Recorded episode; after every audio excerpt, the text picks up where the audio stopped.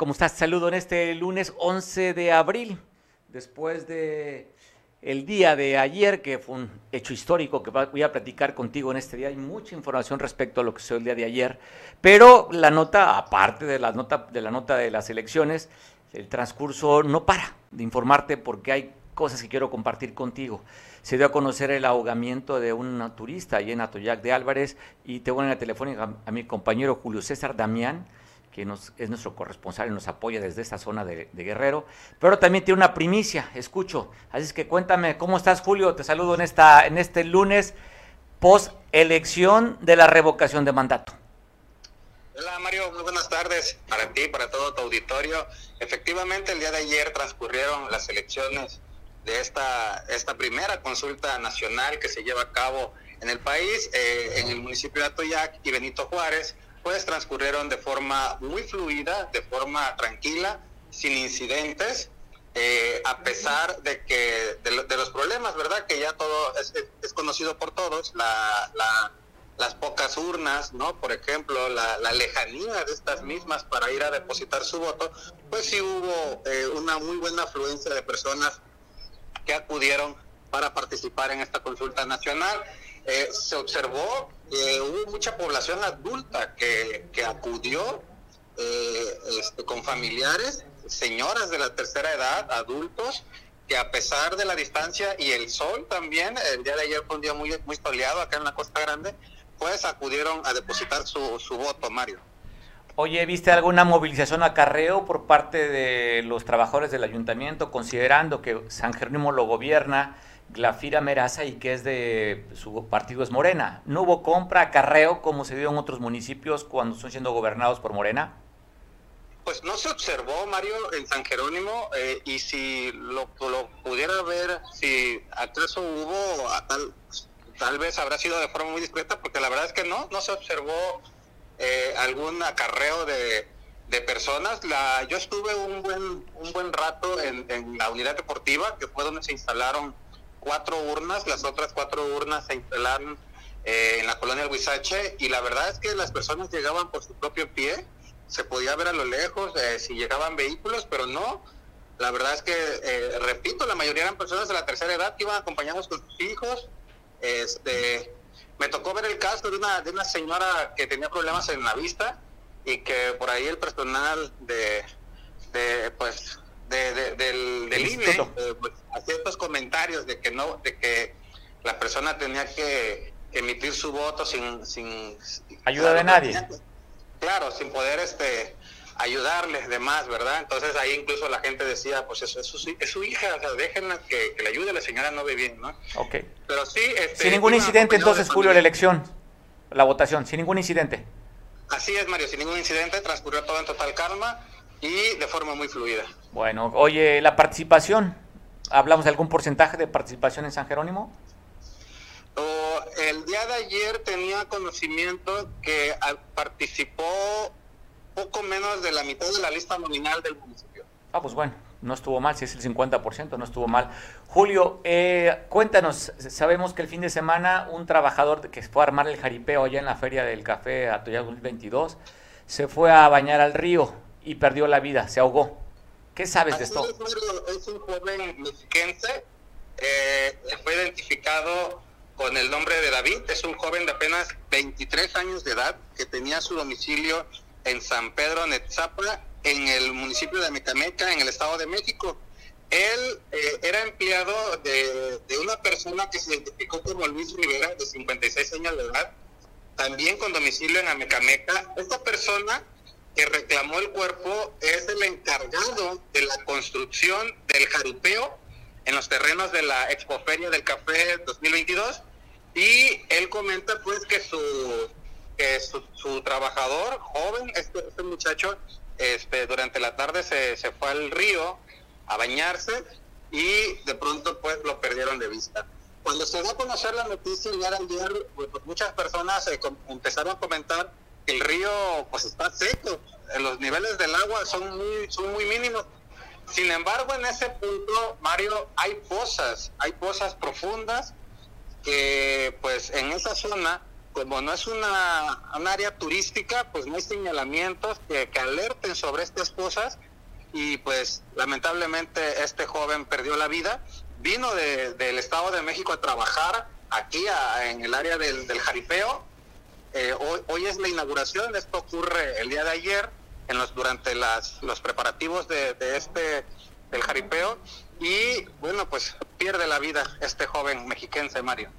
Sí, bueno, tenías una primicia adicionalmente esta información, Julio.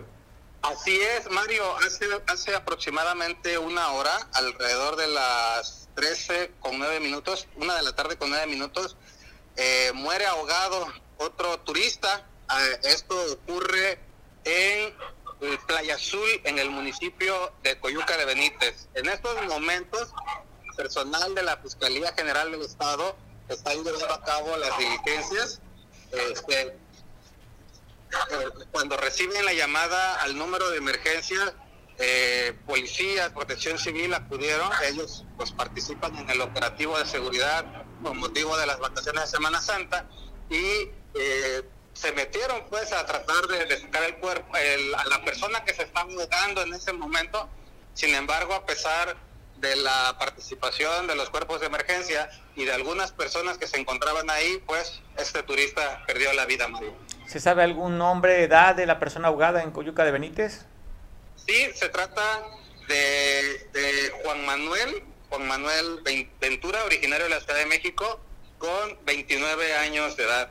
Fue este, el, alto oleaje, pues lo, lo, hundió, se lo arrastró, lo hundió y eh, incluso de forma preliminar se comenta que se encuentra, que se observa golpeado por las olas del mar en la parte frontal izquierda de la cabeza, que pudo haber sido la causa por la que quedó inconsciente y bueno, no pudo ser rescatado con vida, Mario. Pues bueno, qué tragedia, qué tragedia, este Julio. Pues estamos al pendiente, nada más para ubicar, Playa Azul se encuentra yendo de Acapulco por la franja del mar, pasando la barra de Coyuca. La siguiente después de la barra sería Playa Azul donde está reportando Julio que se agosta turista de la Ciudad de México. Así es, solo que la entrada, Mario, es por Pénjamo. Por Pénjamo, donde están las hamacas. Así es, carretera Acapulco-Cihuatanejo, por Pénjamo se, se, ingresa por la zona de los barrios hasta llegar al Carrizal y ahí adelante se encuentra Playa Azul, Mario. Pues bueno, Julio, te mando un abrazo, gracias por el informe, que estés bien.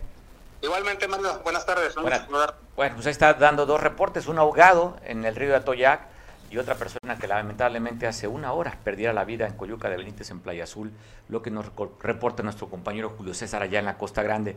Yo de la Costa Grande voy a la Costa Chica, ya a San Marcos, para platicar con Julio. Julio, ¿cómo estás? Saludo, buen día en este lunes post, post revocación de mandato. ¿Qué tal, doctor? Tardes a todo el auditorio. Aquí en San Marcos, como en todas las partes del país, se instalaron eh, casillas para que la ciudadanía fuera a emitir su voto acerca de la revocación de mandato del actual presidente eh, de la República.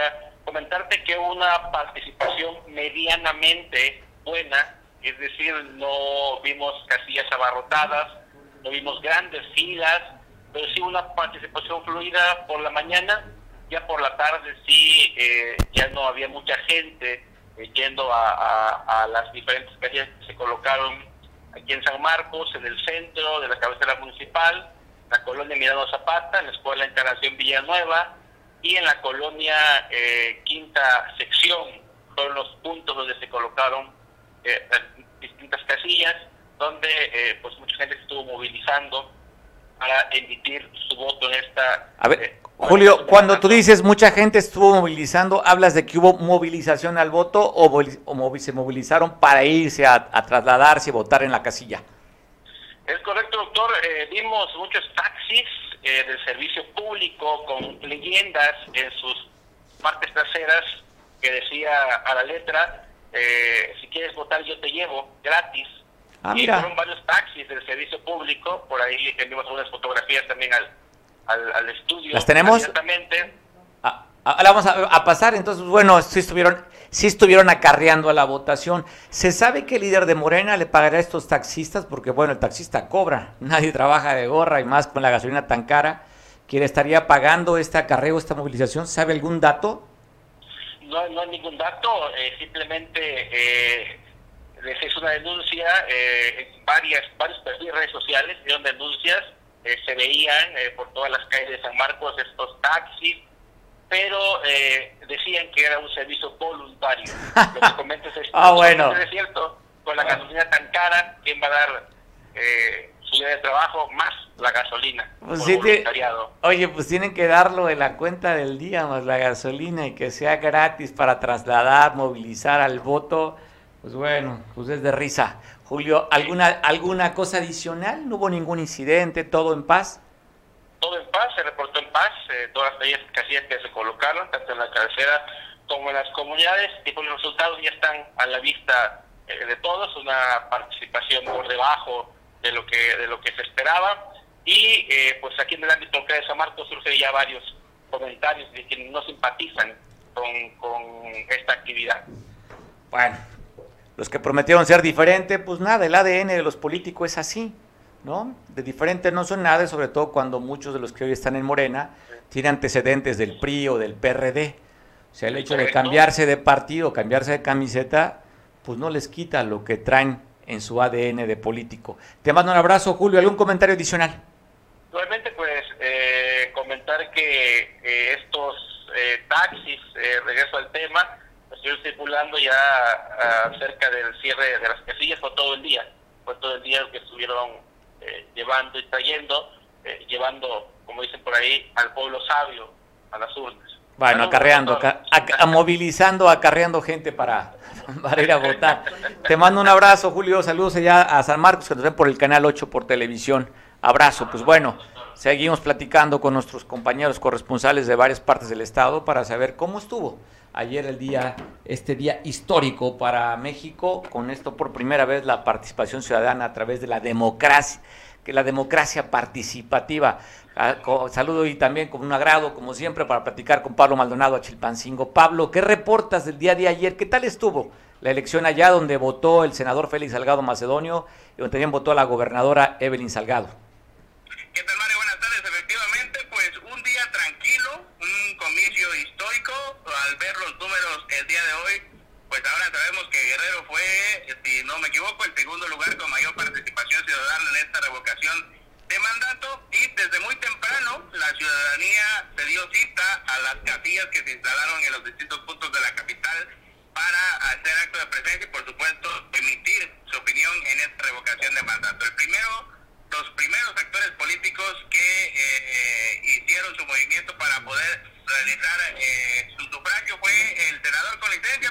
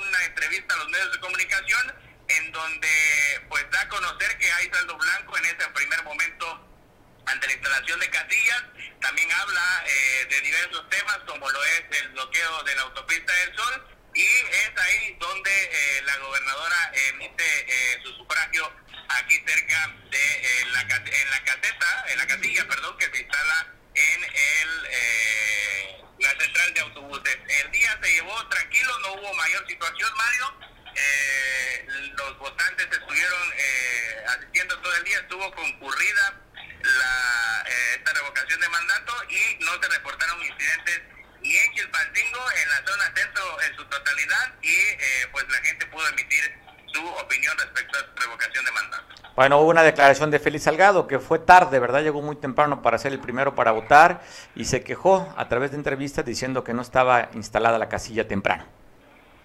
Sí, hubo pequeños eh, detalles, pero incluso han sido detalles que se han visto en las, en, las elecciones normales que hemos tenido. Mm, no hubo mayor eh, contratiempo ni sobresalto. La gente eh, no tuvo también mayor querella. Me parece que fue una jornada limpia y con los resultados que ya conocemos. Oye, cuando hablamos limpia, ¿tú no, local, no viste alguna movilización al voto? Que estuvieran acarreando gente, operación tamal o este, ratón loco y todas esas cosas. ¿No viste eso? Algo así como Mario Delgado en la Ciudad de México, no. No hubo. No, no, tanto así, no.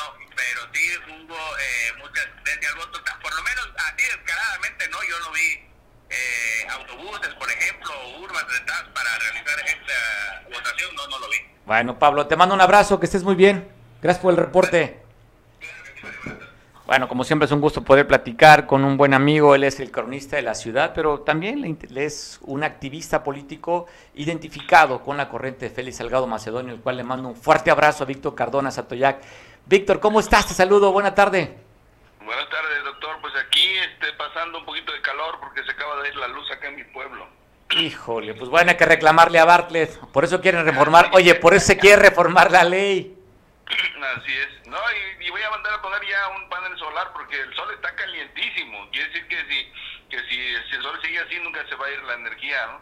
Vamos a cambiar de, de, giro con la, la, luz, con la, energía eléctrica. Oye, estábamos viendo imágenes ayer por la noche donde la alcaldesa, vamos a pasar más adelante el video, donde estaba agradeciendo el número de votos, se habían puesto una meta morena, y te estoy viendo hoy también a ti con el micrófono, ahí en la estatua, en el hemiciclo, a, a, este, a Lucio Cabañas, hablaba de ellos tenían calculado, ustedes allá en Morena tenían calculado 10 mil votos, pero tuvieron todavía una votación más del 30% superior a lo pronosticado, Víctor.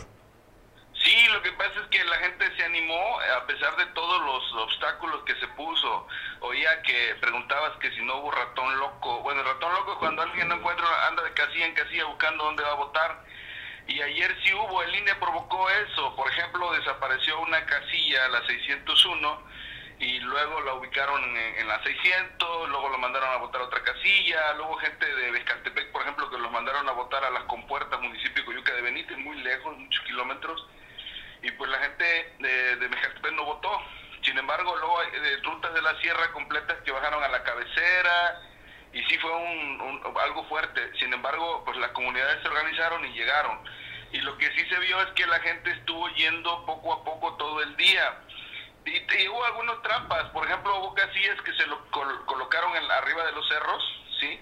En partes altas, cuando saben que la mayoría de la gente que vota por López Obrador... Tercera edad. Grande, Tercera edad. Entonces se complicaba para mucha gente y para nosotros, que más o menos estábamos jóvenes, llegar a esas casillas nos cansaba.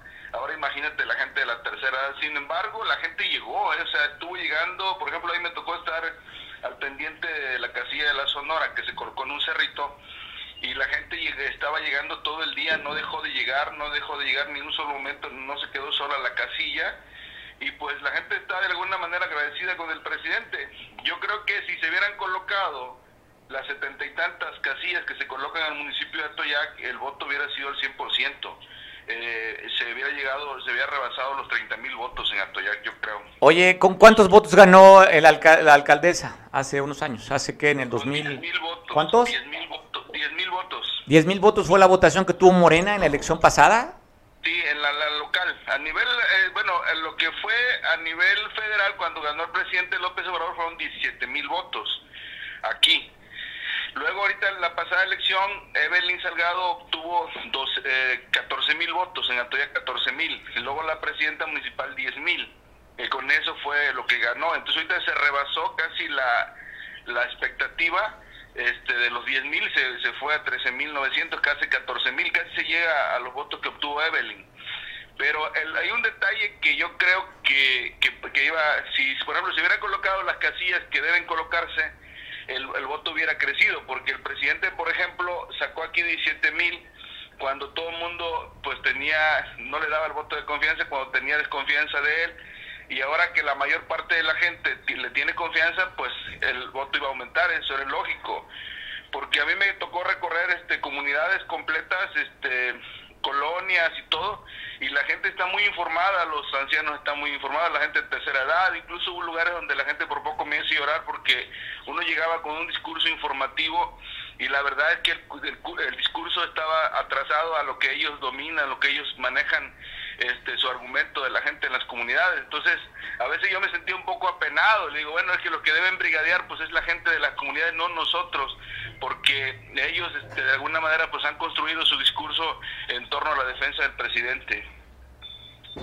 Oye, pues Víctor, interesante lo que acabas de comentar, sobre todo los datos, y el dato es lo importante, los datos duros que rebasó la votación de un 30% que tuvo este, la alcaldesa Clara Bello y pues quedó muy cerca de la meta de, los votos que tuvo la gobernadora y no tan lejos tampoco de los votos que tuvo Andrés Manuel cuando ganó en la presidencia en el 2018.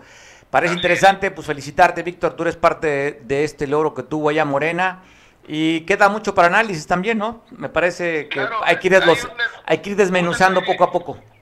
Sí, un detalle que se demostró ayer este, fue, eh, bueno, lo importante es que la presidenta asumió su liderazgo y de alguna manera todos los grupos que convergen en Morena o en el López Obradorismo, porque no todo el mundo es de Morena, hay gente que simpatiza con el presidente y no es de Morena.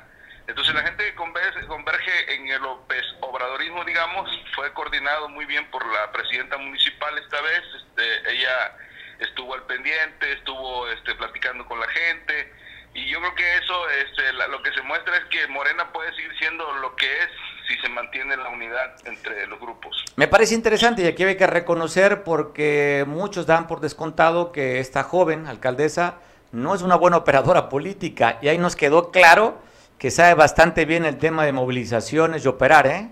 Eso creo que le va a quedar sobre todo a la oposición allá en Atoyac, que para la próxima elección ya sabe cómo puede movilizar, cómo puede operar la alcaldesa en caso que ella se quiera reelegir o que sea un cuadro de ella viendo cómo operó ayer. ¿eh? Sí, de hecho, bueno, es la primera posibilidad que hay, es la primera, en la lógica. La lógica de todo el mundo es que eh, los alcaldes van a reelegirse, o sea, van a intentar reelegirse. Entonces, nosotros tenemos en la lógica que la presidenta municipal, Clara Bello, pues va a intentar reelegirse, eso no lo descartamos y si hace pues, un buen trabajo de operación, de conciliación con los grupos y se, pues, aparte eso lo, lo refuerza con una buena obra pública, pues yo creo que va a tener muchas posibilidades de reelegirse. Bueno, pues me parece interesante, bastante para análisis, ¿eh? bastante que hay que platicar después. Vemos cómo se termina el resultado y seguimos conversando. Víctor, te mando un abrazo. Sigue disfrutando de ese aguacate que dices tú que es fruta. Así estaba rico el aguacate. Abrazo fuerte, Víctor Cardona, Yato, ya como siempre, un gusto. Pues bueno, ya escuchó usted, por eso platicaba, decía Víctor, que casi iba a llorar, usted escuchaba, de cómo reciben el tema de la, ser brigadista ya en Atoyac, con la entidad que tienen ya y el favor que le hacen a Andrés Manuel, y la confianza que le tienen, datos de Víctor. Si vamos al, al dato duro, pues se cayó a nivel nacional esa, esa preferencia para Andrés Manuel podamos citar el caso que una tercera parte nada más de instalación de las casillas, pero vamos a analizar un poquito más adelante con nuestros invitados. Tenemos una mesita para conversar. Entonces, mm, quédate conmigo. Voy a mucho que platicar sobre este tema que es histórico, histórico para la democracia mexicana. Una actividad como la de ayer que lamentablemente salió viciada, nació viciada. ¿Por qué? ¿Por qué razón? Porque debe, debería ser la ciudadanía quien tendría que haber juntado los 3 millones de firmas para que se hiciera esta revocación. Y usted sabe la historia, usted la conoce bastante bien, quiénes fueron los que la promovieron, a través de espectaculares, a través de mensajes distintos a la ratificación de mandato. Usted lo sabe, pero para eso voy a platicar más adelante con mis compañeros de la mesa y conversar sobre esto mismo. Pero voy a darle un vuelco a la información, después sigo con temas electorales, de lo que sucedió el día de ayer. Pues bueno, tristemente hablan de que una matanza, nada más la comento para que lo tenga usted el registro, en el Estado de México, en Tultepec, allí en la colonia La Cañada, en la calle Mazaguas número 10, el día de ayer, amanecer, hoy, hoy lunes, llegaron a una casa a agredir, donde quedaron siete muertos en el lugar, una familia, dos niñas y un niño, una mujer gravemente herida que murió después en el hospital. Otra matanza en el Estado de México. siguen dándose matanzas en México. Y acá en Ometepec, en la Costa Chica, en la comunidad de Zacualpan, el, este fin de semana fueron agredidos dos familiares. Uno de nombre Mario, de 30 años de edad, y iba acompañado de su hermano de tan solo 9 años de edad. Murió el de 30 y el de 9 años. Esto aquí en Guerrero, le decía yo, hacia la Costa Chica, allá en Ometepec, ya muy cerca, colindando casi, muy cerca con la colindancia de Oaxaca, allá en Ometepec. Datos de lo que sucedió también como en Chilpancingo de los Bravos, aquí en la capital del estado, el pasado fin de semana también asesinaron a una persona, un está desconocido en, en la colonia Nuevo Mirador, en un camino de terracería que comunica esta colonia con la Cinca. hay un masculino que vestía patrón azul y una camisa gris, fue desfigurado de la cara, un muerto. Esto fue en la capital. Y aquí en Acapulco, en la colonia Leyes de Reforma, un individuo también, un varón, recibió dos impactos de bala en las piernas. Se reporte estable porque las balas no ponen en peligro su, su vida. Él no responde al nombre de Gonzalo, que fue trasladado al hospital del quemado aquí en, en Acapulco. Y en Chilpancingo, de acuerdo a los datos, una mujer invadió un carril contrario y se fue a, impactar con un motociclista. El resultado de ese accidente es el fallecimiento del que iba en la motocicleta. Estamos viendo la imagen de este joven de 18 años de edad, es la víctima de este accidente automotriz en el que una mujer, como se reporta, invadió el carril contrario. Esto fue en la capital del estado. Y aquí en Acapulco, un accidente en la avenida Escénica. Pues quedó una, el resultado de este accidente mortal, una persona muerta, quedó prensada y dos lesionados. Esto aquí fue en Acapulco, en la avenida Escénica. Muchos accidentes automotrices, ¿eh? Paso también, en Paso Tesca, una conductora de un vehículo perdió el control, cayó en un barranco, afortunadamente nada más eran de daños materiales, pero mire cómo quedó el vehículo, fue a la altura del relleno sanitario. Este libramiento que usted seguramente lo conoce, si no te lo recuerdo, es el que conecta del municipio de Acapulco hacia la Costa Grande para evitar entrar por la ciudad este libramiento que sale en Paso Tesca y que llega a Bajos del Ejido en el municipio de Coyuca de Benítez. Ahí perdió el control la conductora y pues así quedó como usted lo veía. También otro que perdió el control es una camioneta de valores. Esto fue en la carretera Marquelia con Tlapa. Cometra, mire cómo quedó esta camioneta blindada. No sé qué peso pueda tener un vehículo de estos. Cayó aproximadamente 10 metros. Los, eran dos que venían dentro de la camioneta, resultaron afortunadamente ilesos y poco más salieron a, la, a la, carpeta asfáltica a pedir ayuda. Ahí llegaron elementos de la policía a auxiliarlos. No se reportan lesiones, simplemente el susto y las, los daños a la unidad, esta unidad muy pesada, esta unidad blindada. Agradezco mucho poder platicar con Manuel Nava para conversar sobre este asunto de lo que fue el día de ayer Manuel, ¿cómo estás? Te saludo, buena tarde. ¿Qué tal, Mario? Buenas tardes, un saludo a todos, a toda tu audiencia. Oye, ¿qué te queda a ti para análisis después de lo que vimos de la participación, lo que fue anticipadamente lo que se vivió con espectaculares y todo lo que ya sabemos, el resultado de ayer de la votación en esta revocación de mandato, Manuel? Eh, pues bueno, Mario, como siempre, eh, mi propuesta es eh, ver las cosas de manera más fría para poder mm, medir, dimensionar los hechos. Y en este caso, pues, fuera de estos calificativos de si fue farsa o no esta consulta, pues hay datos interesantes que tendríamos que atender.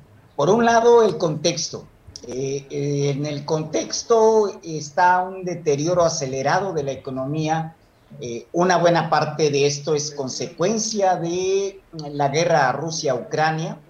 y el otro son las reformas que se inician para un debate dentro del cuerpo legislativo a nivel nacional.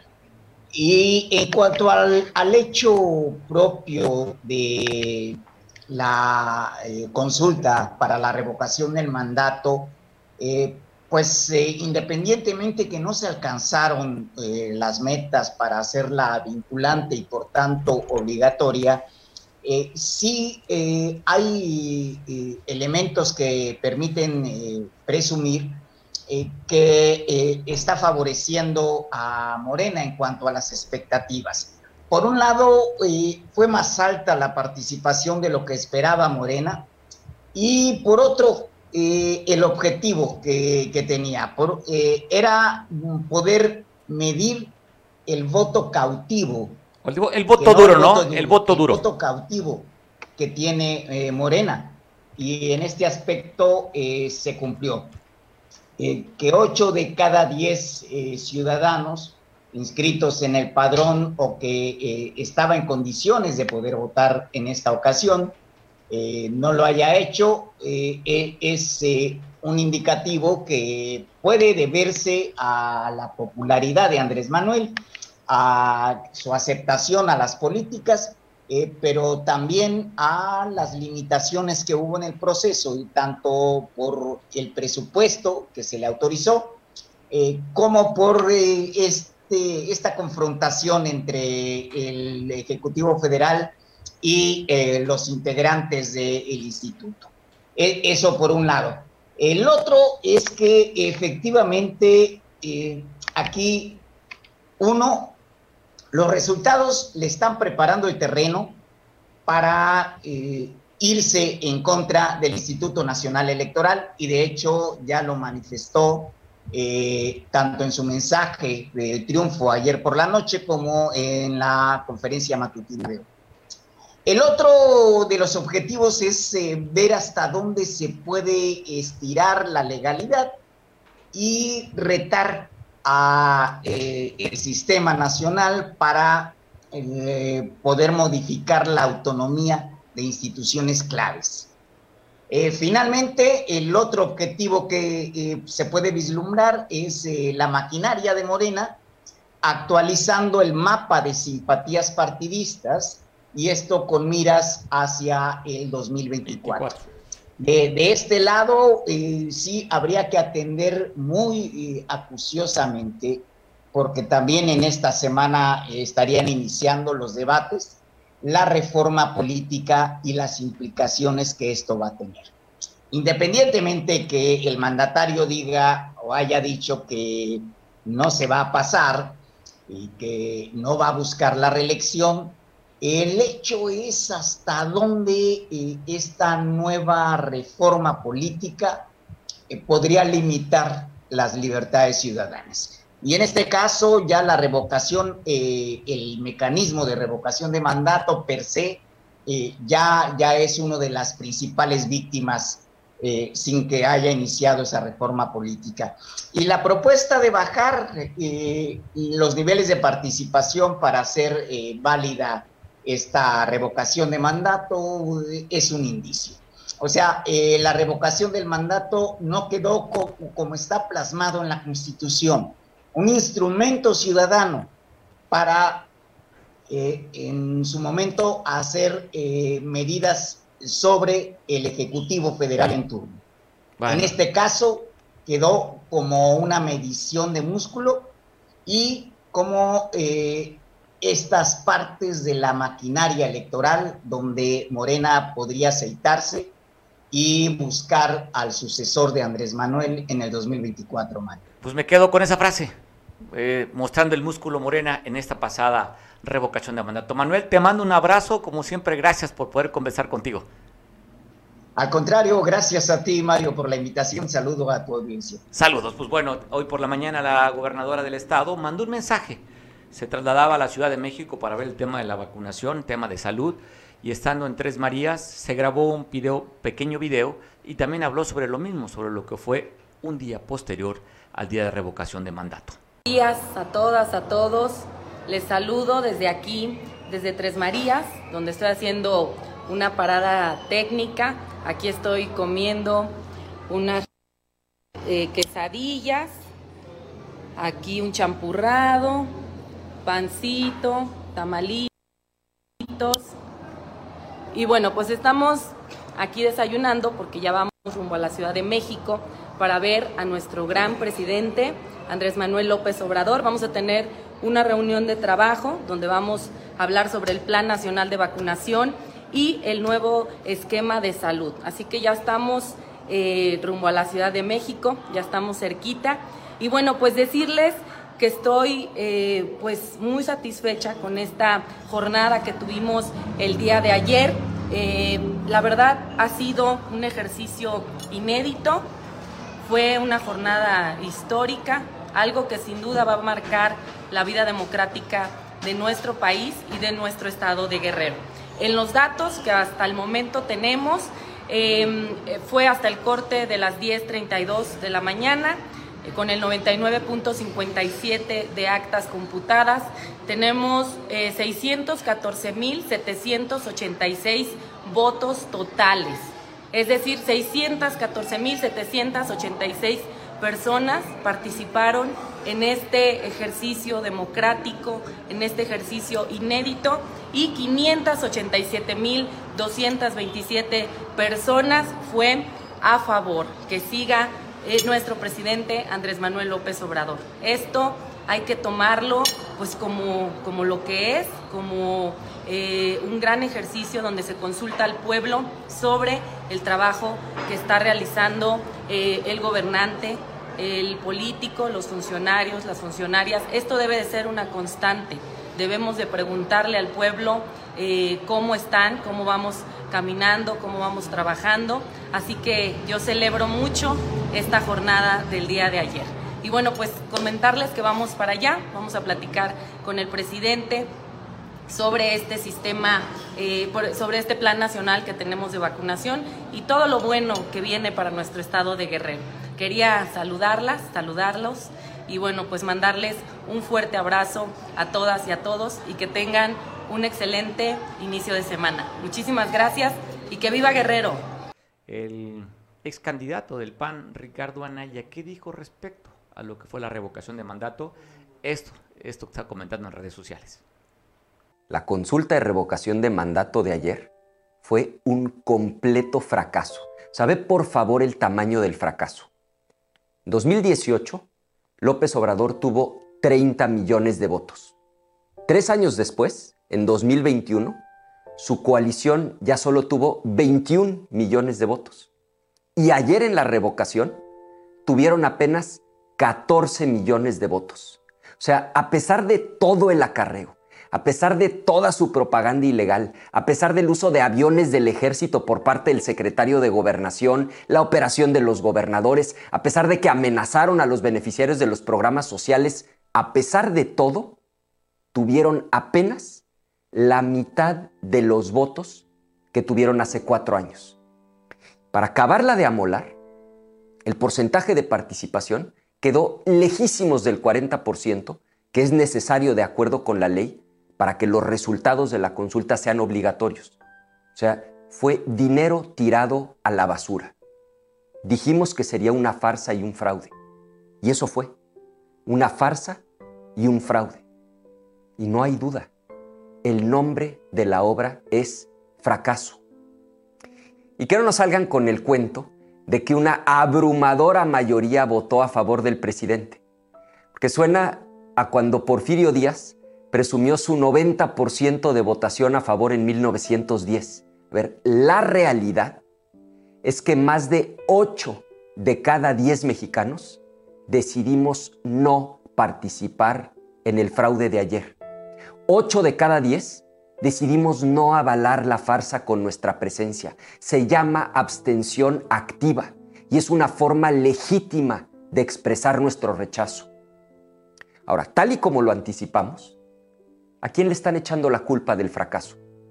Pues claro, ya le están echando la culpa al INE, a pesar de que el INE cumplió ejemplarmente con su deber. Y por eso hoy más que nunca debemos estar unidos para defender nuestra democracia, empezando por defender al INE, para que las elecciones de 2024 no sean una farsa, como lo fue esta consulta cara, inútil y amañada. López Obrador no contaba con que a los mexicanos les está quedando cada vez más claro que este gobierno no solo da pésimos resultados, también engaña y miente. Esta consulta nos demuestra que Morena va en picada, que van de salida. Un México mucho mejor sí es posible. 2024 vamos a ganar. Ténganlo por seguro. El Ayuntamiento Municipal, a través de su director de reglamentos y espectáculos, usted recordará como el día viernes entrevistamos a Dagoberto Santos, el, del, el vocal ejecutivo del Consejo eh, del INE, aquí en Guerrero, es decir, el presidente del INE en Guerrero, que iba a haber ley seca, solamente era 24 horas a partir del primer minuto del día domingo hasta el último minuto del día domingo. Pues bueno, fue reglamentos a checar qué establecimientos comerciales estaban respetando esta ley seca y fueron sancionados 10 negocios. Pues algunos de ellos como la norteña, Antea, Mezcalina, Tóxica, fueron parte de estos establecimientos comerciales que no respetaron la ley seca y fueron sancionados. No han dicho de cuánto es la sanción, pero hablan de que no respetaron esta ley seca. Es parte de lo que antecedió al día de la revocación de mandato. Vamos a platicar con varios compañeros. Ya tenemos aquí vía Zoom a nuestro compañero Miguel Hernández, a Roberto Camps, y nosotros que se conecte también, que invitamos a Sofío Ramírez para poder conversar con él, que se conecte en Zoom para poder conversar sobre esto sobre esto que te paque lo que fue la revocación de mandato. ¿Qué te pareció a ti como ciudadano? ¿Cumplió la expectativa? ¿Era lo que querías? ¿Realmente sí estabas de acuerdo que se hiciera revocación de mandato? A pesar de que muchos decían, ¿cómo es que se van a tirar más de 1.700 millones de pesos en una consulta que de acuerdo a nivel de aceptación del presidente es alto? El presidente de la República, dependiendo qué casa encuestadora tú lo veas, pero en la mayoría tiene más del 50%. Entonces, pues no dice, no hay necesidad, sobre todo cuando la oposición veía que no podían revocar el mandato del presidente, la oposición de alguna manera de mandar un mensaje también es la no participación. Aunque sí participaron más de un millón de personas en, a nivel nacional diciendo pues, que se fuera el presidente, un millón cincuenta y seis mil, poco más de un millón cincuenta y seis mil votaron que se fuera. Esa fue la participación de la gente que sí decidiera a, las urnas y, votar, pero la narrativa de la oposición era que no se presentaran a votar. Así es que no había interés y como tendría que ser un evento ciudadano y no fue la ciudadanía quien recabó los 3 millones de firmas, y es por eso que parecía como algo que no debería haberse dado, sobre todo cuando hay problemas en el suministro de medicamentos, en fin, estamos ante una crisis, usted lo sabe muy bien, y que la estamos pasando todos, una crisis económica por el tema de la pandemia. Entonces, como que no era necesario, era muchas de las voces que decían, ¿por qué habría que hacer la revocación? Una, el presidente tiene una alta eh, aceptación, una alta aprobación a nivel nacional, jamás perdería la revocación. Y otra, pues no está en condiciones el país. Ya sabe que si al INE no le otorgaron un mayor presupuesto, que si fue simplemente con los gastos, los, lo que tenía el INE de, de recursos, en fin, todo lo que ya ha sabido, pero ¿valió la pena la revocación de mandato? Hay quien dice que son, era un día especial porque es la primera vez que se daba. Voces en pro y en contra. Lo que sí ganó fue la abstención, más del 80%, 84%. Cambian las cifras, ¿eh? no se ha cerrado todavía porque son resultados preliminares. Yo creo que para el miércoles tendremos la cifra exacta, pero habla que solamente salieron a votar entre un 17 pasadito por ciento, es más o menos la cifra, a un 16, un 17%. Es alto porque se esperaba, de acuerdo a los analistas, que no llegara más de un 10%. Entonces sí, Morena se movilizó, salió de acuerdo a los datos o estadísticas o a las proyecciones, poco más de lo que se esperaba, poco más de los 10 millones eh, que iba a votar, pues votó esa cifra cerca del 17% considerando que la otra consulta, ¿se acuerda aquella para meter a los expresidentes a la cárcel? Votaron un 7% nada más del padrón electoral. Esta vez votó más del padrón, con un casi 93-94% en no revocarle el mandato al presidente. Son las cifras y los datos. ¿Ya estamos con los compañeros? O ya estamos. Entonces, para platicar nada más, como parte de un preámbulo, para poder conversar con Roberto, con Miguel y con Sofío, si estamos listos, ahí estamos ya conectándonos. Pues qué interesante, un domingo diferente, cuando menos en el ámbito informativo, porque más allá que se viera eh, movilización, que se viera interés de la ciudadanía, el dato ahí está. Lo que sí, Morena en Guerrero había prometido 600 mil votos. Quedaron, pues, poquitito menos de la meta. Poquitito. Había dicho el presidente de, de Morena a nivel estatal que llevarían a 6 millones de electores a votar a favor de que siguiera el presidente. Quedaron muy pocos, ¿eh? A no llegar a la meta. Pues bueno, ya estamos listos para poder conversar. Agradezco mucho, Roberto, Miguel. Mesa de la Civil, que es un brazo armado de las fuerzas militares, transportando al secretario de gobernación, que es el responsable de la política interna y que es el responsable de armonizar la vida de los partidos políticos y se volvió un verdugo que desde el espacio que correspondió arremetió contra el INE. Por lo tanto, pues mi querido Mario, a reserva de ir generando opinión. Pues, es un desastre, es un verdadero... Sofío, seguimos conversando para dar la oportunidad, vamos a replicar contigo también, pero yo quisiera platicar con Roberto Camps, cuando escuchamos a Sofío priista decir que son unos cínicos, o sea, se olvidó el ADN del PRI. Roberto.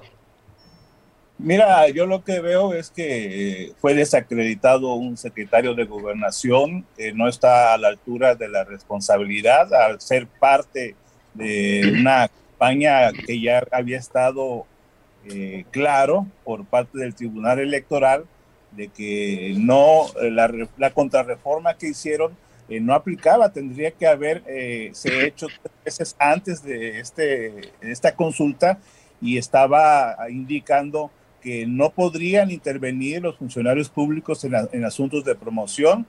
Y sí, yo percibo esos rasgos de cinismo, de incumplimiento de sus propios principios. Eh, yo creo que esta consulta fue innecesaria porque no lo pidió la ciudadanía, eh, fue onerosa porque no solo son los 1.700 millones de pesos que aplicó el INE, sino toda la cantidad de recursos en la movilización, en el despliegue de espectaculares por todo el país, incluso en las marchas y mítines que realizaron en varios estados de la República, eh, que también tuvieron un costo y que nunca se aclaró eh, la fuente del financiamiento. Entonces, creo que no era eh, no es un ejercicio eh, que requiriera México y que eh, finalmente lo hicieron con cargo al presupuesto. Fue un ejercicio interno de Morena, electoral, preelectoral, en el cual lo más cierto es que se les desplomaron las cifras, que no lograron hacerlo, hacer vinculante la consulta Hoy dicen que Guerrero aporta, eh, es de los estados que más votos aporta, pero pues ¿cuál? O sea, si en el 2018 Andrés Manuel López Obrador obtuvo un millón catorce mil cinco votos, Evelyn en el 21 obtiene 643 mil 814 y hoy eh, en el 22 apenas y arañan la cifra de los 500 mil votos. No, fueron más, ¿no, Roberto? Fueron más de 500, ¿no? Casi los 600. La, nota del sur hasta ahorita este, es de casi 500 mil. Bueno, son preliminares, hablaba de un 81%, ¿no? De lo, que iban computado. Creo los datos están cerca de los 600, ¿eh? A la meta que se había puesto Morena. No, ellos habían dicho que también que un millón. No, no, no, no, Roberto, no, dijeron 600 mil votos, ¿eh? Dijo el presidente de Morena. de un millón a 600 mil votos. Con oye, con un tercio nada más de las casillas, ¿no? Hay que también valorar eso. no, Miguel, con un tercio de las casillas. No, digo, hay que valorarlo, ¿no? Es la que tiene mayor conectividad y movilidad, solamente votó un 18%. Yo creo que pretender justificar que porque fue un tercio de las casillas es este no querer ver que a la gente no le interesó esta consulta. Bueno, Miguel, aunque la sonrisita, fue una sonrisita de, de que Voy a ponerme vitacilina porque cumplió Morena con la meta de los 600 mil votos. Mario, siempre y sencillamente lo que quieras defender es indefendible. habla de un tercio, habla de lo que tú quieras. Fue una elección para un hombre, fue una elección para un solo partido, fue una elección que tiró 1.700 millones de pesos. El no votar es un voto. La abstención de de cada 10 mexicanos, 8 no votó, demuestra rechazo. No me vengas con que un tercio. Sí, los 600 mil votos, hay que ver cuánto nos costó a los guerrerenses. Bueno, porque a lo mejor a ti te llega tu tarjeta de bienestar, como muchos otros que fueron acarreados y fueron llevados, vale la pena. Pero en Guerrero, ¿Cuánto costó cada voto esos 600 mil? ¿Cuánto dinero público tiró pues Félix pues que, lo, que lo demuestren. ¿Cuánto dinero público metió e invirtió la gobernadora Evelyn Que, que lo demuestren, Miguel. porque estaba en juego, espérame, estaba en juego, estaba en juego la calificación. A quien le fue mal fue a Claudia Sheinbaum. También dicen que a Ricardo Monreal en Zacatecas. Y por ahí van iniciando la calificación. A Sonora, pues bueno, fue también a Sonora, Durazo. Bueno, a Sonora eso va a ser, esa es una calificación. La otra, Mario, es seguir desgastando, no sé, seguir jugando. Claro que era innecesario. sí, era innecesario, pero a ver, si había un proceso revocatorio, si considera la oposición que está gobernando mal el presidente, era el momento de echar al presidente, Miguel. Era tema de sacar al presidente. ¿Por qué no ocupó la oposición esa oportunidad? ¿Cuál, es, cuál es la diferencia? ¿Por qué? No han, no han leído bien. No, este era un ejercicio que además, al no ser vinculatorio, no tenía una validez. Si no llegaba al 40%. Espérame, espérame.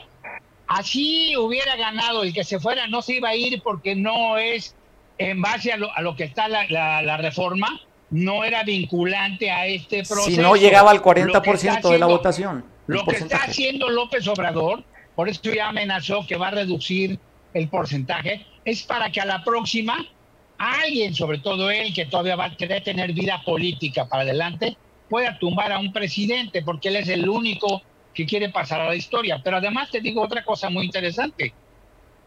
El proceso, desde el punto de vista legal, jurídicamente hablando, se dio aún con el 80 y o el 80 y tantos por ciento de abstención.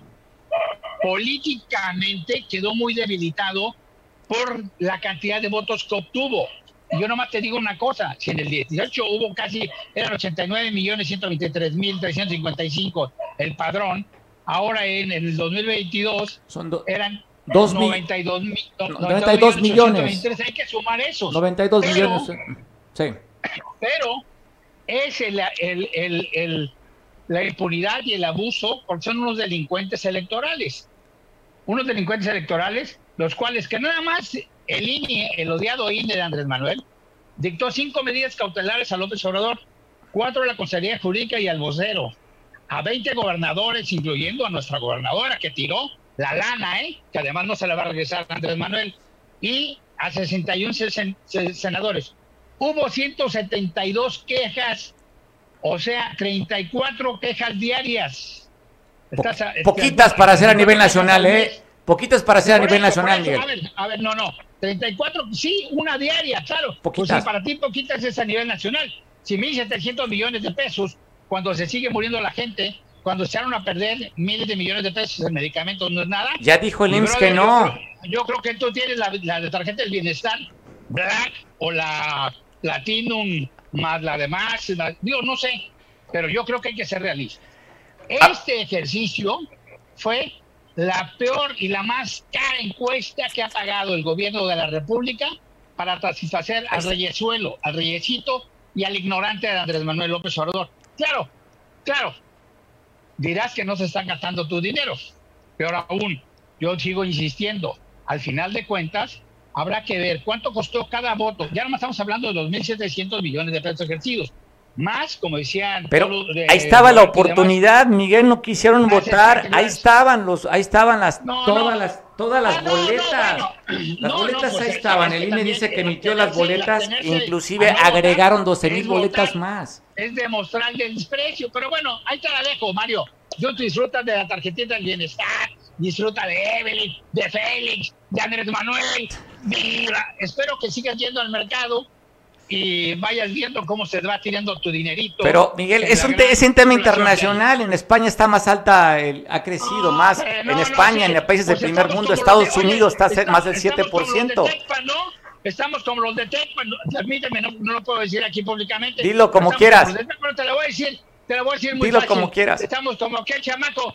Pues sí, sí, me golearon, pero les ponché el malo total y ahora no me voy. Ay, saludos con agua de, de, de Oye, Sofío, a ver, Sofío, este entiendo, es un proceso, de, lo hemos platicado aquí, cuando se tenía que ver los ciudadanos haber juntado esas 3 millones de firmas, surgió esta asociación y lograron recabar más de las firmas que se querían los 3 millones de votos. Bueno, ya está el proceso, ya está, porque la oposición que tú la representas por parte del PRI aquí en Acapulco, ¿por qué no salieron a votar si el presidente consideran ustedes que no está trabajando bien, que no ha, no ha crecido la economía, que más número de muertos, digo, los datos ahí están, los datos duros?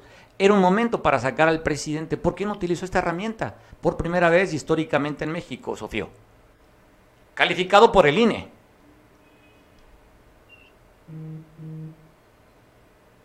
Sí, Sofío, ¿me escuchaste? Sí, sí, claro. Yo lo que considero, mi querido Mario, es que es al revés. La, no nada más la oposición, los mexicanos no deben de ser cómplices, no deben de, no deben legitimar lo que tiene vicios de origen. Eh, la ley señala consulta ciudadana es una herramienta democrática que es de los ciudadanos, no de los partidos políticos tampoco de los gobiernos. La iniciativa de ley para poder reglamentar esta consulta ciudadana viene desde el gobierno, del propio presidente de la República.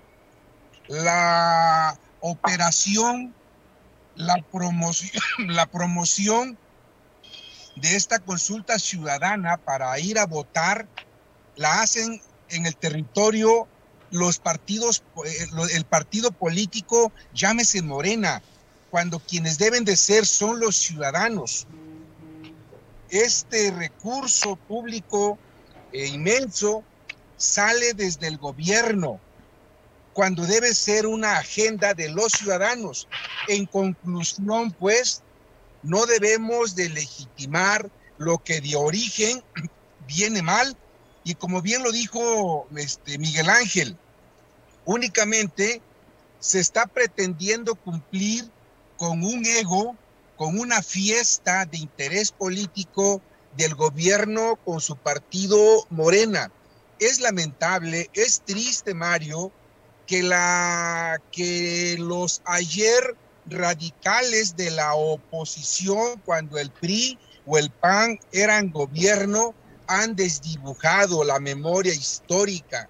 Ya se les olvidó que eran disidentes antisistémicos que criticaban la militarización del país. Ahora al ejército lo trae junto con sus recursos, transportando funcionarios públicos para la, para la promoción de la consulta ciudadana. Es feo de cómo han desdibujado su memoria histórica cuando tanto que criticaron del pasado de los llamados acarreos y sin embargo ahora es el propio dirigente nacional de Morena quien estuvo desarrollando acciones que eh, no corresponden a lo que representa el mandato de la ley. Y concluyo con la, eh, sumándome a la reflexión, al comentario de Miguel Ángel. Efectivamente, vamos a hacer la lista de cuántos funcionarios, servidores públicos sinvergüenzas han obtenido las medidas de amonestación, de sanción o cautelares por parte del órgano electoral. Pero de igual manera, vamos también a revisar y esperar el órgano electoral cuáles son, cuántas medidas cautelares lleva el presidente de la República, los dirigentes de Morena y desde luego Félix Salgado Macedonio, tanto que luchó para ser senador de la República y ahora en lugar de aprovechar este espacio para estar en los debates de las reformas de la reforma eléctrica, entre otras, pues se viene a recorrer el territorio junto con muchos servidores públicos que solicitaron permiso a sus funciones de gobierno. En conclusión, pues, los representantes de gobierno, junto con muchos representantes de partido, se volvieron matraqueros de una jornada electoral que debe ser ciudadana en lugar de cumplir con las funciones que corresponden. Bueno, este, Roberto, está viendo las cifras. El presidente en el 2018, poco más de 30 millones de votos. En elecciones intermedias caen a 20 millones en Morena y ahora 15 millones 60 mil. Pero de acuerdo a los, a los pronósticos, era que no tuvieran más de 10 millones. O sea, sí se movilizó Morena, sí hicieron operación y están hablando de más de 15 millones de votos, Roberto. pero pues si no ves el declive pronunciado. Mira, perdió la mayoría en la Cámara en, el 21. Hoy está mostrando todavía esta curva descendente eh, de manera más pronunciada y ya se está construyendo eh, la narrativa de, de, la derrota por parte de ellos. Ahora están acusando al INE de su boicot y de las trampas del INE y ya le están pelando los dientes a los consejeros. Eh, viene eh, la venganza de, la 4T en contra del INE, pero pues habrá que estar atentos porque el país está viviendo una circunstancia grave de regresión antidemocrática eh, por parte de un mandato autócrata, de un hombre autoritario, de que asume como el dueño de México, cuando hasta su propia victoria no fue eh, unánime en el 18. Es un país dividido, es un país roto ahora por ese discurso eh, de confrontación y de división que han tenido a lo largo de esos tres años y que, mira, si no salió a votar la gente, yo creo que fue por esa desconfianza de tantas trampas que vio, de tantas violaciones a la ley, de la grotesca intervención del secretario de gobernación, del titular de la Guardia Nacional, de lo que decía eh, Sofío, el senador Sofío, de la utilización de las aeronaves de la Guardia Nacional. Creo que este proceso mostró hasta qué grado eh, la cuarta transformación está dispuesta a romper todas las reglas, todas las leyes, todos sus propios principios de no mentir, de no robar, de no traicionar. Mira, hay un dispendio eh, enorme en todo este proceso que no se está eh, poniendo el acento, creo que nos estamos yendo a las cifras, pero creo que da para el análisis y para eso estamos, ver cómo se construyó esta consulta, cómo se desarrolló. Veíamos a un Mario Delgado subir a su cuenta de Twitter eh, un grotesco acarreo de votantes y cuando esto está eh, sancionado por la ley, entonces creo que sí nos está dejando eh, bastantes lecturas de en qué manos está el país y creo que la decisión de la gente de no salir a votar tiene un mensaje de desconfianza, de, de incredulidad y de rechazo a un proceso que promovió Morena. Oye, Miguel, pues deben estar tranquilos la oposición ya, ¿no? Ustedes deben estar tranquilos viendo que Andrés Manuel está cayendo. Pues yo creo que a ustedes como opositores pues les da tranquilidad que para el 2024 pueda perder Morena, ¿no? Digo, es el análisis que tienen, que va cayendo Andrés Manuel. No es para estar tranquilo, ¿eh?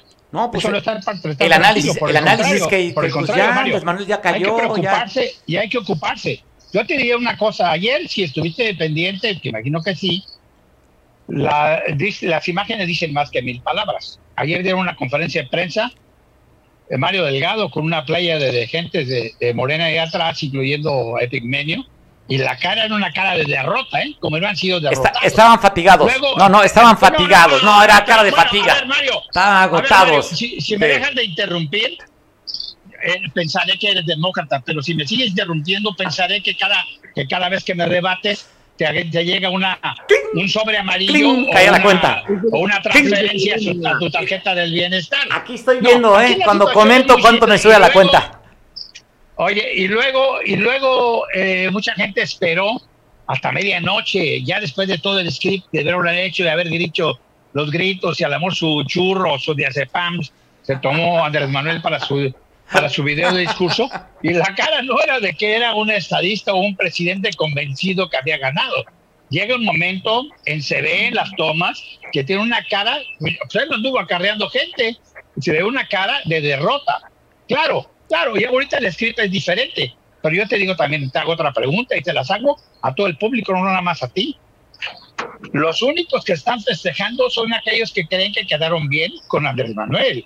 Aquí, en Guerrero, si ya se fortaleció lo que está diciendo el abelinismo, como si fuera Abelina, lo que está diciendo el felicismo, que no la gobernadora, y contestándole a, a mi buen amigo Sofío, claro, claro que Félix podía pedir licencia. ¿Y para qué le mete mucho? Imagínate la lana que se llevó, la lana que se robó, la lana que utilizó bien o mala vida para andar promoviendo. Y aún así, de acuerdo a lo que decía Roberto, pues no les dieron para lo que decía. Ok, son 600 mil, bueno, pues hay que aplaudirles. Pero, por ejemplo, en el caso de Sonora, en el caso de México, de la Ciudad de México, Claudia Sheinbaum refrenda que todos los capitalinos apoyaron a Andrés Manuel, que no ha visto los números que son realmente la cantidad del padrón electoral de la Ciudad de México. Bueno, habrá que ver también qué pasó en, el Estado de México. Sí, aquellos que tienen promesa son los aquellos que en un momento dado se preocuparon o que quieren ser este, candidatos, ¿no? Ya ves, remarcaron mucho lo de Monreal, pues con lo de Zacatecas, quiere decir que Monreal va a tener que buscar otro partido. Y también, y también el propio, el propio Marcelo Ebrard. Pero bueno, esperemos a que el miércoles den cifras oficiales y veamos. Y todavía sigue el proceso, porque vienen, vienen no, no haber impugnaciones porque ellos mismos se pueden impugnar, pero viene el proceso en el cual, jurídicamente hablando, tenemos a la, a la bola de delincuentes electorales que cuando nos hay que recriminarlos o incriminarlos, o van a tener, al menos que tener alguna sanción administrativa. Esa es una realidad. La otra es muy simple, te vuelvo a repetir, pues de qué festejamos. Fue una elección de un solo hombre, de un solo partido, y con la cartera y el dinero de un organismo que quiere desaparecer, que es el organismo que ha garantizado la democracia, que gracias a ese organismo y a esa democracia que ahora quiere destruir, él llegó a ser presidente. Y por otro lado, por otro lado, yo vuelvo a insistir, aunque me hablen de una asociación y que me hablen de lo que quieran, ¿de dónde salió todo ese dinero para el acarreo, para los espectaculares, para los movimientos que ha habido? Y obviamente yo espero que no sea un, un, el establecimiento de la narcopolítica económica para la cuestión electoral. Y peor aún, si ante tal, la, tal problema que hay con abasto de medicamentos, con toda la cuestión de la economía, con la cuestión del alza de la gasolina, con toda la cuestión que hay, de los males que hay ahorita, las pérdidas de Pemex, las pérdidas de la Comisión Federal de Electricidad, y todavía, y todavía aplaudamos un ejercicio de estos que se pretende seguir, aguas, Andrés Manuel puede ser muy hermano y hablar de la fraternidad universal, pero es un ente tan perverso que ahorita está buscando ya no nada más de cómo desquitarse del INE, sino cómo despedazar, despedazar a los gobernadores en los cuales estuvo muy baja su votación. ¿eh? Eso te lo garantizo. Bueno, yo sigo todavía en la reflexión y decir por qué no aprovechó la oposición esta oportunidad de sacar a este hombre que desde su perspectiva está haciendo las cosas mal, calificado, calificado, calificado por el mismo instituto. Este proceso, no, yo no, este proceso lo entiendo, era perdón. Para sacarlo, hombre. No, no entiendo. No pues era entonces, para sacarlo. Entonces, ¿para qué la revocación? ¿Para qué? Entonces, pues no entiendo, Miguel, pero bueno, voy a tratar de procesarlo. Ya- me ya queda de aquí al miércoles, me queda de aquí al miércoles con cifras oficiales y, y a ver si puedo entender tu narrativa en el que simplemente no lo entiendo. Sofío, mensaje final.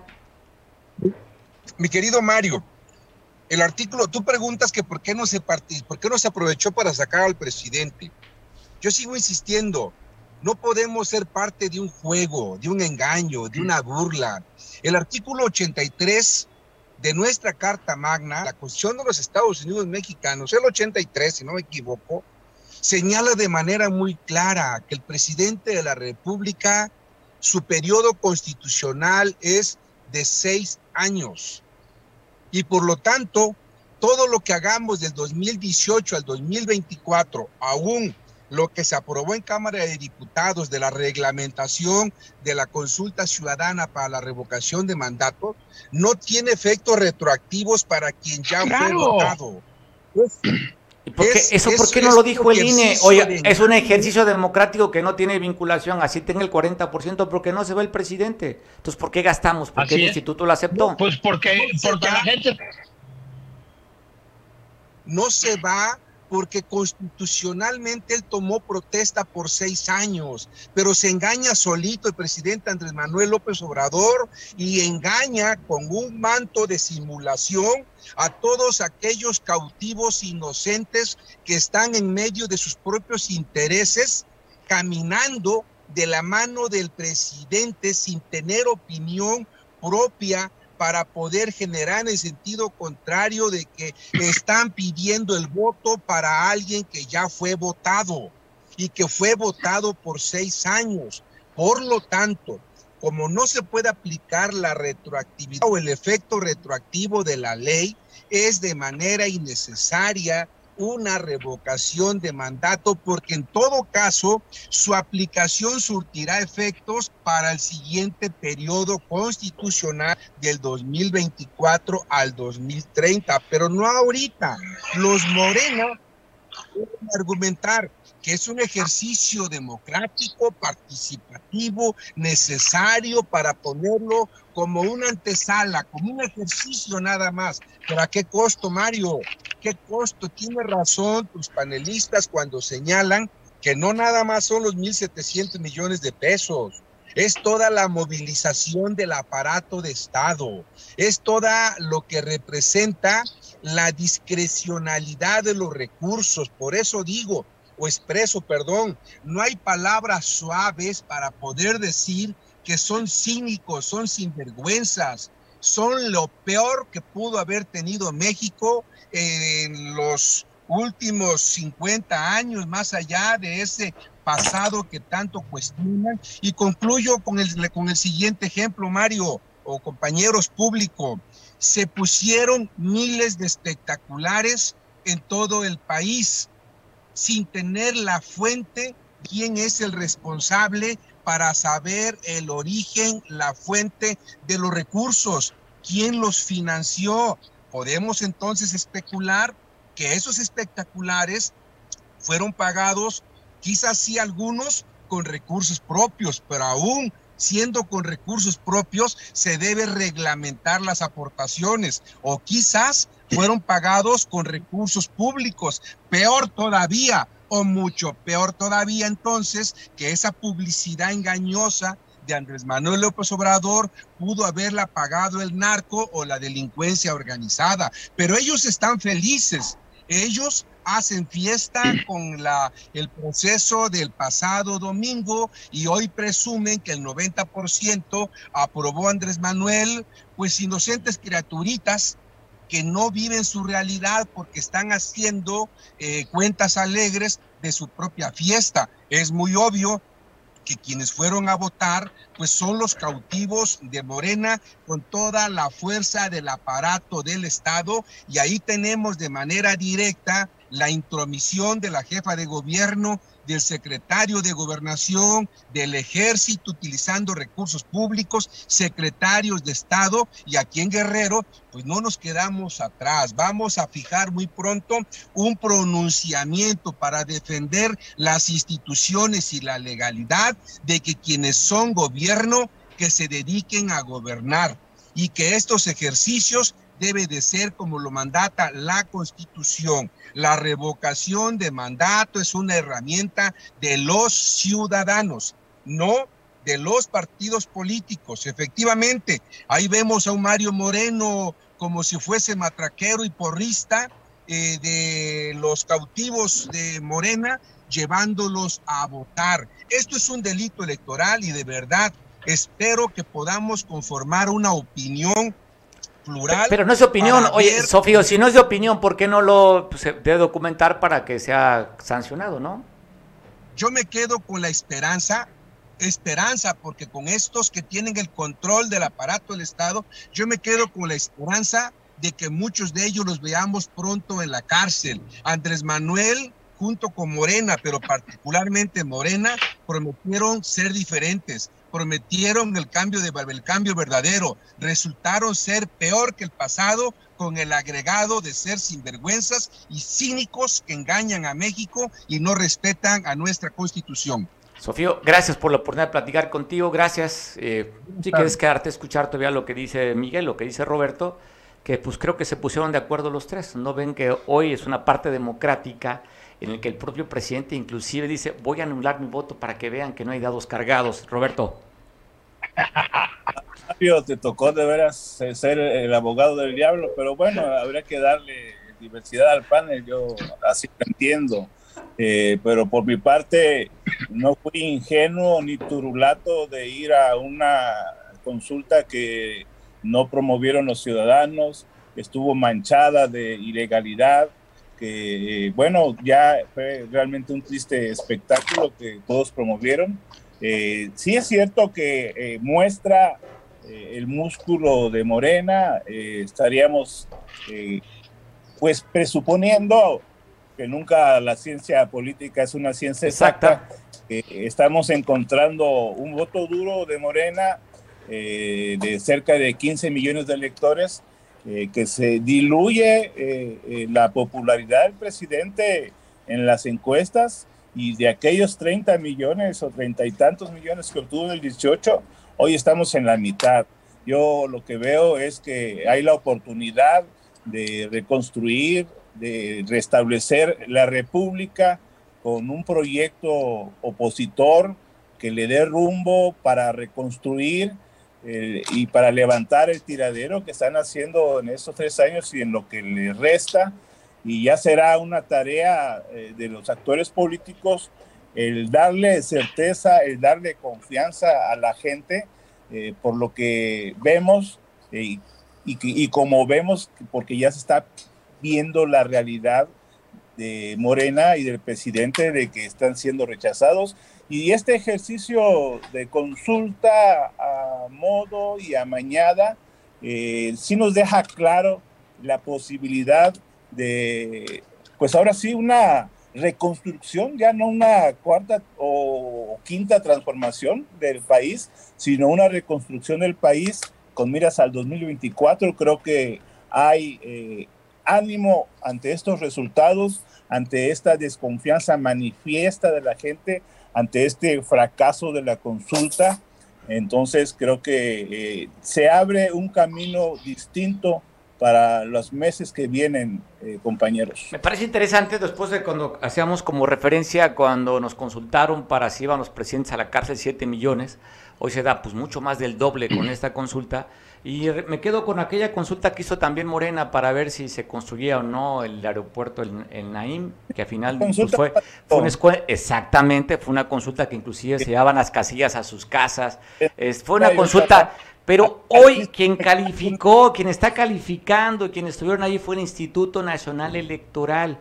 O sea, no podemos decir que es una consulta patito porque el instituto la está la está verificando. Vamos a ver en tribunales lo que ha dicho Sofío, lo que ha dicho Miguel, lo que has dicho tú, si procede en tribunales. Yo espero, con esa separación de poderes, que aquellos que infringieron la ley vayan a la cárcel, Miguel. Pero Morena se mantiene duro y contundente ante un tercio de las casillas con más de 15 millones de votos, Miguel.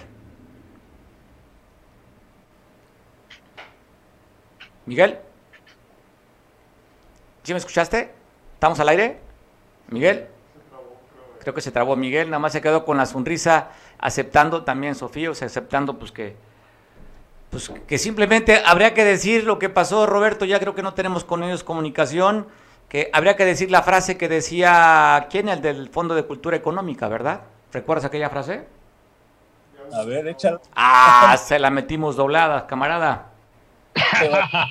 Oye, Mario, Mario, la realidad es que sí, y tiene razón, ya lo dijimos, que el INE hizo lo suyo en base a lo que le permitieron, le sacó muy adelante, y vuelvo a insistir, jurídicamente esta encuesta o este ejercicio que pagamos todos funcionó muy bien, pero deja muy débil políticamente hablando, por más que me quieran relegar y además deja muy débil políticamente hablando, Andrés Manuel López Obrador.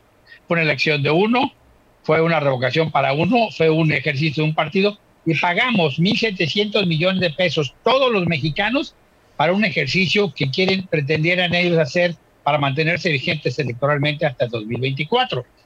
Vamos a esperar las cifras y los números y ya después iremos viendo. ¿Te parece, que, ¿te parece que nos juntemos el, jueves ya que el miércoles den resultados oficiales? Sí, sí, claro, y ya hablaremos de algunas situaciones, de, de, los colores de rosa, de los diferentes cristales, del vacío medio vacío medio lleno, pero sí, yo sí te digo, la situación después del resultado final va a ser muy preocupante para todos los mexicanos, sobre todo para la democracia mexicana, no nada más para el INE, sino para toda la democracia mexicana, porque consecuencias va a haber. No creas que Andrés Manuel está muy contento. Ellos manejaban diferentes escenarios y hubo juntas extraordinarias en Palacio Nacional que están documentadas para pedir y exigir número de votos. Él no esperaba una votación tan baja, aunque ahorita diga que si un tercio, que si dos tercios, que si no hubo movilización, que si no hubo promoción, pues caray, nada más con los miles de millones de pesos que tiraron en la promoción la haya pagado quien la haya pagado y que nadie se enteró. Claro, ahí están las encuestas, ha sido la encuesta más cara, ha sido y va a ser el voto, el voto, el costo del voto más caro en toda la historia, no nada más de México, sino de muchas partes del mundo. Ahí te lo dejo y lo platicamos el jueves. Va, Buenas tardes, provecho a todos. Sofío, te invitamos para que el jueves podamos, si tienes la oportunidad de analizar los datos oficiales. Roberto, te invitamos también. Miguel, estás invitado también. Voy a tener aquí mi copita de mezcal porque pues es jueves y yo simplemente voy a brindar y voy a recordar la frase de Paco Ignacio Taibo. ¿Va? Nos vemos el próximo jueves. yo te voy a recordar la frase que ya sabes cuál. Hasta luego, cabrón. Ya sabes. Doblada, camarada. Nos vemos el jueves. Gracias, Sofío, Roberto. Miguel, gracias. Pues ya, más de media hora después de. Agradecemos mucho. Pues gracias que nos viste, si es que nos aguantaste este tiempo. El jueves platicaremos de nuevo con ellos, porque sí, con cifras oficiales, son datos preliminares. Eh, todavía el INE no hace el conteo final y platicaremos para analizar detalles, puntos, dónde, qué estados, cómo, quién fue, sí, quién, quién sí cumplió la tarea, quién no cumplió la tarea pero pues, lo que ya sabíamos, ¿no? La parte del Bajío, Aguascalientes, Guanajuato, Baja California, hay lugares que Chihuahua, que fueron muy poca la votación. De esos detalles platicaremos. Nuevo León también baja la votación y donde, pues como siempre, el primer lugar, más de un 30% de participación se dio en Tabasco. Guerrero estaríamos como en el octavo, décimo lugar de estados, ya, pero había que esperar con cifras oficiales. Pero Tabasco, como fue también la elección de presidente, es donde mayor cantidad de votos llevó. Chiapas, Oaxaca, serían también estados que dieron mucha participación para el presidente en esta revocación de mandato. Te espero de este tema platicamos el jueves con los invitados y yo te espero mañana en punto de las 2 de la tarde. Prometo que mañana solo nos aguantarás una hora. Ahorita estuvimos hora y media por este programa especial. Te dejo con Juliana allá en San Marcos. Buen provecho. Te veo mañana en punto de las 2. Feliz inicio de semana.